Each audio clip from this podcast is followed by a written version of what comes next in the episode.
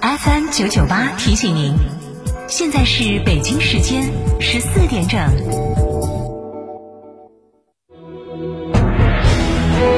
成都的声音，FM 九九点八，成都电台新闻广播。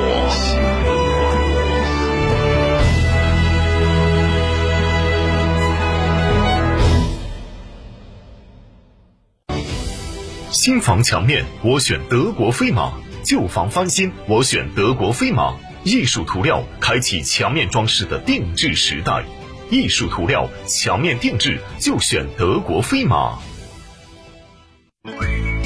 乳胶漆没有个性，我不要；墙纸容易翘边，我不要；硅藻泥颜值不够，我不要。什么才是你想要？德国飞马艺术涂料，高端定制，超高颜值，我要。威马汽车智能汽车头号实力派，五百二十公里超长续航，每公里低至八分钱，动力电池终身质保，更有零利息、零首付金融方案。详询八七七六零零九八，威马用户中心成华区店。春节送礼要尊贵更要健康，送爱人燕之屋晚宴幸福满满，送父母燕之屋晚宴元气满满，送客户燕之屋晚宴尊贵满满。春节送晚宴，健康过新年。燕之屋二十三年专注高品质燕窝，燕之屋专营店：王府井总府店、仁和春天光华、环球洲际酒店、万象城、米诺娃妇女儿童医院。燕之屋专线：零二八八四三八六六八八八四三八六六八八。燕之屋九九八快讯。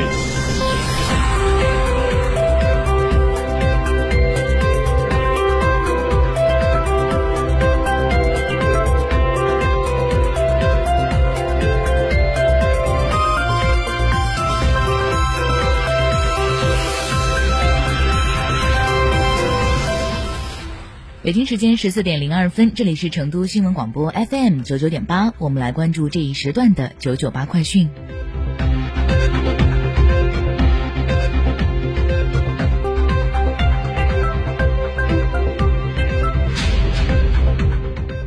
首先来关注来自网信四川的消息。近日，中共四川省委网信办、省人力资源和社会保障厅联合印发《四川省网络信息安全工程技术人员职称申报的评审基本条件（试行）》，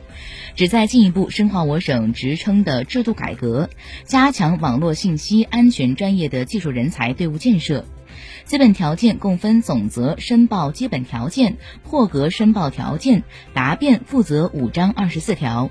申报基本条件包括思想品德、学历资历、专业能力、业绩成果、学术成果等条件。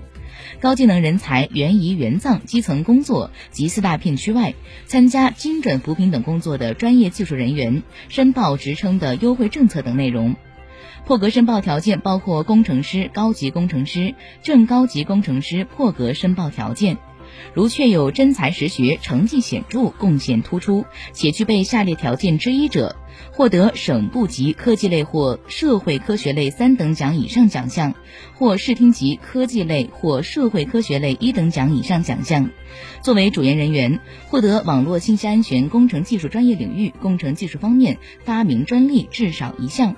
经推广应用取得显著经济效益和社会效益，创造税收五百万元以上。获得省部级以上行业主管部门主办的网络信息安全相关的技能竞赛三等奖以上奖项，可不受学历、资历、层级限制，破格申报评审工程师。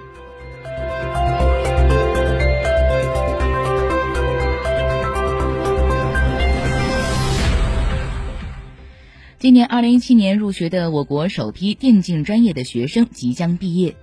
业内人士表示，大部分从业者的每日工作与游戏本身没有直接的发生联系。高素质的电竞人才需要综合掌握经济学、管理学、传媒、计算机编程等领域的知识，有的还要具有较强的外语能力。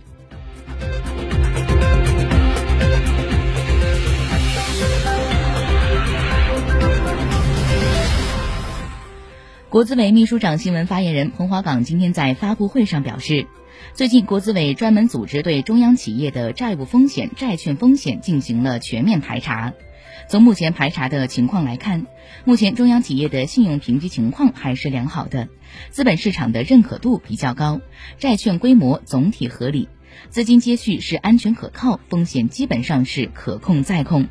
同时，他表示，二零二一年是国企改革三年行动的攻坚之年，是承上启下的关键之年。力争到二零二一年底完成三年总体改革任务的百分之七十以上，在具备条件的商业类子企业加快推进职业经理人的制度，完善按业绩贡献决定薪酬的分配机制，积极有序推进关键岗位核心人才的激励，灵活开展多种方式的中长期激励，坚决破除平均主义大锅饭。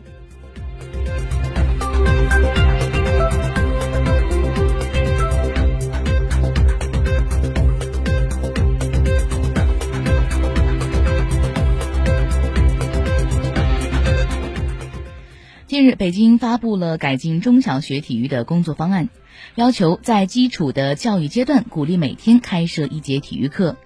科学设置体育与健康的学业水平考试，配套印发体育教师指导手册，将生命安全教育纳入其中，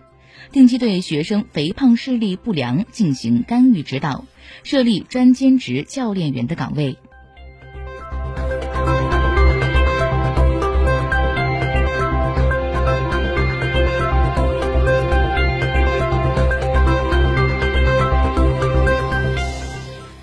国家矿山安监局通知，要求以严防采空区坍塌、爆炸、火灾、透水、中毒窒息、尾矿库溃坝等事故为重点，对所有非煤矿山进行全面检查，集中消除一批重大事故隐患，推动企业落实主体责任，消除监管盲区漏洞，坚决有效防止遏制重特大事故。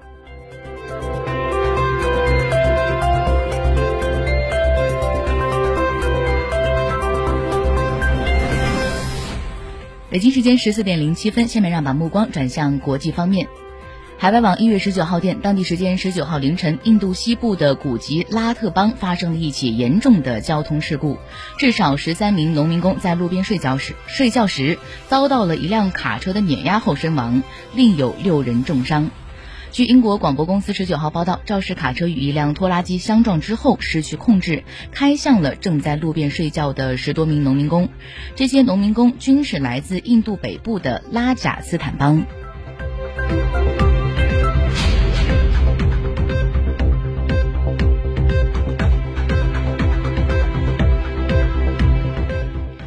海外网一月十九号电，当地时间十九号，日本众议院议员安藤高夫确诊感染新冠病毒。十八号，他他曾经与首相菅义伟等政府的主要官员一起参加了日本第二百零四届例行国会的开幕式。